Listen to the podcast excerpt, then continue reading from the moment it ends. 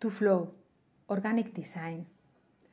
Lo orgánico es aquello que forma parte de los seres vivos.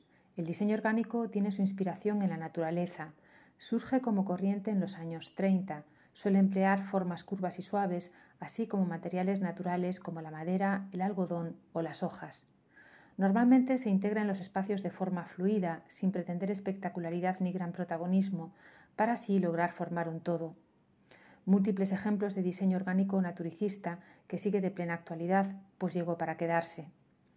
Esto de formar un todo, lograr ser un equipo, no es así tan fácil, pero a pesar de su dificultad, la realidad es que estamos interconectados y necesitamos los unos de los otros.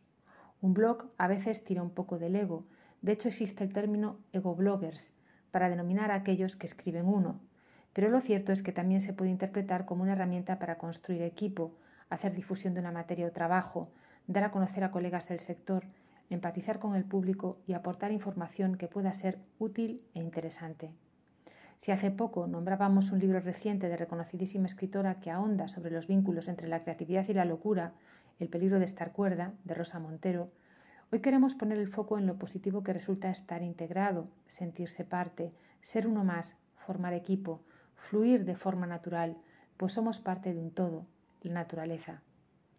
Flow, designed by Chris Basias for Kundalini Collection. Foglie danzanti fuori dalla finestra, come le foglie di un albero portate dal vento. Il disco metallico della lampada ne imita la forma. Con o senza luce, gli elementi compositivi possono essere combinati per creare installazioni suggestive.